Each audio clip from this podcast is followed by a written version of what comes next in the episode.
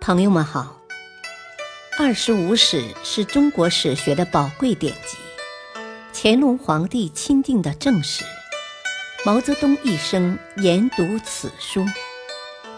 欢迎收听《二十五史》珍藏版第五部《西晋书》传记第一：晋武帝。二，贾妃比太子年长两岁，生性狡诈，又甚妒忌，太子对她颇为忌惮，这就使朝廷中一批大臣更加忧心忡忡，不断的向武帝进谏，希望另立太子。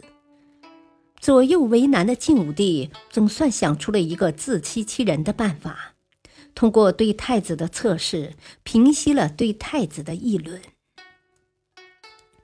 咸宁四年（两百七十八年十月），力主伐吴的杨户病逝，晋武帝深感悲痛。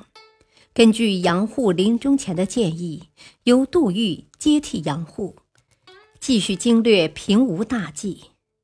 第二年，王戎和杜预相继奏请出兵伐吴，尽管贾充、荀彧等人再次坚决反对。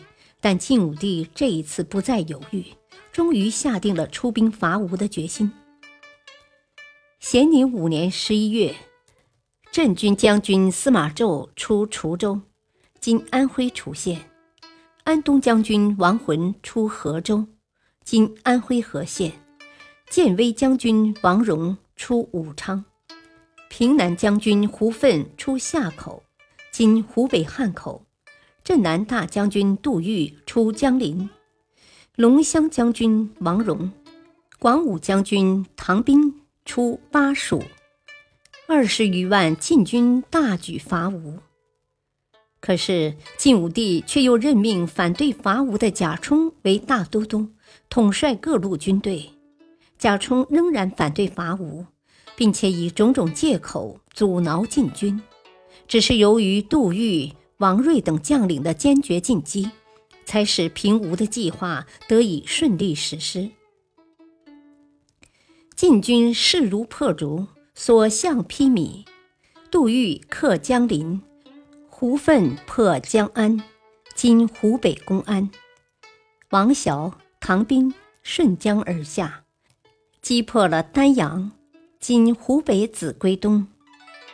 连遭败绩的东吴军队。在长江险急处设下了横锁江面的铁索，又在江中设置了阻挡晋军舰船的仗与铁锥。王浚巧妙应对，制作巨筏，扶立草人，浮江而下，遇铁锥即携带而去。又作大锯，灌注麻油，放置船前，用来烧断铁索。晋军舰船顺流急至，直指建业（今江苏南京）。太康元年（两百八十年三月），西晋水陆大军合围建业，走投无路的吴主孙皓自负请降。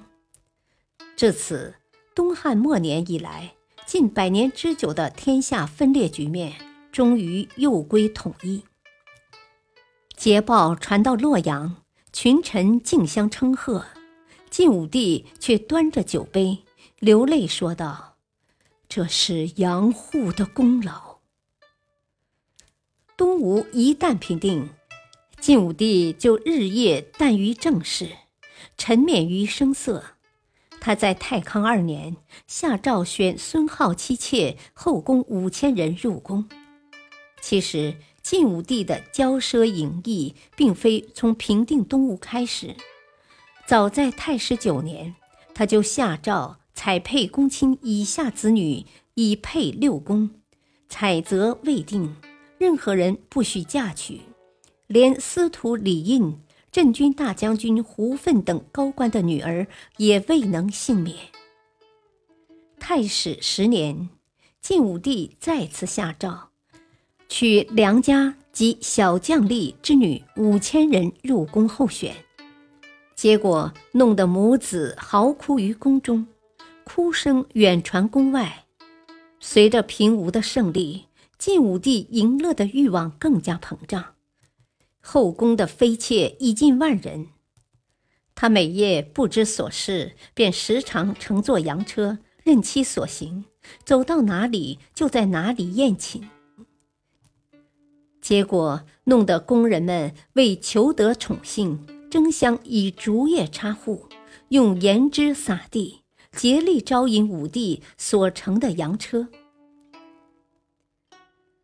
感谢收听，下期播讲三，敬请收听，再会。